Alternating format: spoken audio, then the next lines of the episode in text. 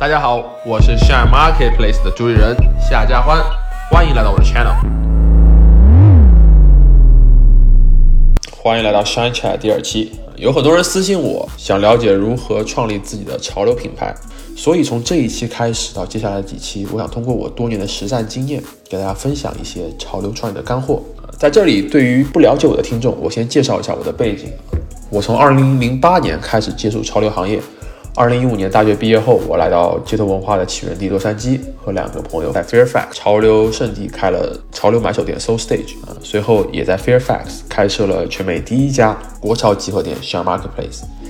和我在同一条街做邻居的，不仅有街头潮牌的龙头老大 Supreme、Diamond、Bape，啊，也有传奇买手店 Fly Club。通过与他们同场竞技，我学到了很多商业知识，了解了他们如何成功。今天呢，我就从国潮的现状开始说起，我想让大家知道一下当下国潮出海的困境。国潮在国外的知名度其实是很低的，可以说几乎为零。除了和 Cloud 之外，呃，我在和大部分美国的潮流爱好者了解下来，他们说不出第二个中国潮牌的名字。而且对于 Cloud，他们也是因为只有 Nike Cloud 联名的时候才会购买，而真正上身 Cloud 服装的外国人是非常少见的。有人问我，我看到中国李宁这两年在纽约办的时装周，不是风生水起吗？呃，关于这个，我想说的是，现在时装周是一个有钱就能参与的秀啊。而且，二零一九年的中国李宁纽约时装周是跟我们 Soul State 合作的。我能清楚的看到，外国人对于国潮认知还是非常低的。虽然他们能通过走秀看到产品本身啊设计非常精美，用料也非常优质，也能看到我们国潮会有一些美国的巨星代言嘛。但是呢，走进店里，他们不会买单，打不开市场，这就是现实。这其中的原因，在我看来，我们国潮缺乏了最重要的一点，就是一个品牌文化。而目前国潮的发展形式是和发展品牌文化是背道而驰的。我认为当下压在国潮发展身上一座大山就是平台化。创业是为了赚钱，这无可厚非。平台能帮一个品牌迅速的完成这一点。他们手握着客户和资源，而且他们有专门的课程教你如何引流、做市场营销、如何运营店铺。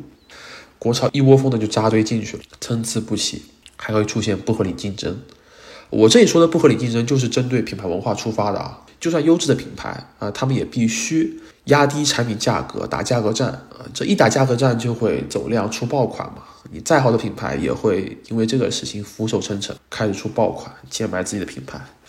目前国潮的质量设计不会比任何大牌差，但为什么印上了不同 logo，那价格会差几倍呢？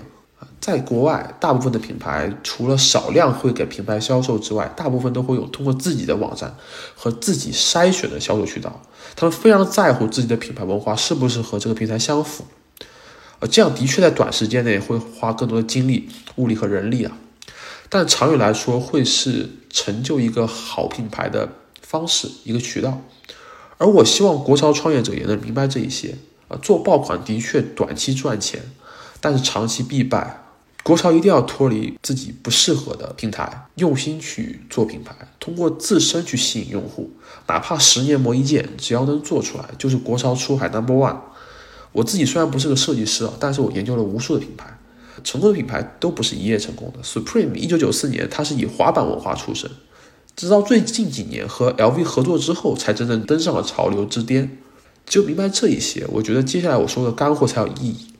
如果你只是想通过潮流去赚钱，那我接下来内容可以不用听，因为对你可能没有意义。但如果你想做一个有影响力的潮牌，我接下去的内容和故事不一定能保证你成功，但是我可以保证你受用，因为这些故事都是发生在我身边真实的例子。好了，我们下期见吧。